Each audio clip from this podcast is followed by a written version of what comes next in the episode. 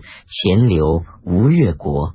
钱流殷流流是杭州临安（浙江临安县人，从来不爱生产劳动，专以贩私盐和掠夺为业。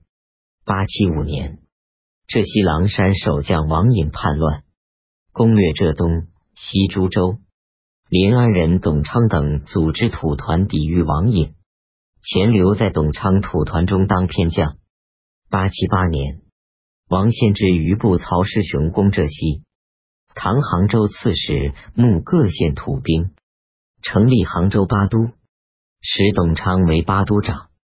八七九年，黄巢军经过临安，钱镠用诡计骗黄巢军，临安不曾被攻，这算是有功。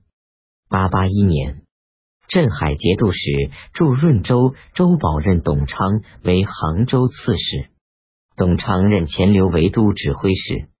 八八二年，浙东观察使驻越州刘汉宏出兵二万谋夺取浙西，被钱镠击败。八八六年，钱镠攻破越州，董昌自杭州喜驻越州，使钱镠驻杭州。八八七年，唐僖宗任董昌为浙东观察使，钱镠为杭州刺史。当年，镇海军将士叛变。逐走周保，拥薛朗为留后。钱镠以伐叛为名，出兵取得苏州。八九三年，唐任钱镠为镇海节度使，驻杭州，有兵十三都，成为浙西强镇。八九五年，董昌在越州称帝，钱镠得到机会，出兵攻董昌。八九六年，攻破越州。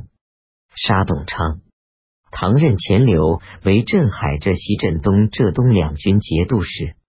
钱镠具有浙东、西地小兵弱，受到淮南镇的威胁，因此对北方统治者始终表示恭顺，借以牵制淮南。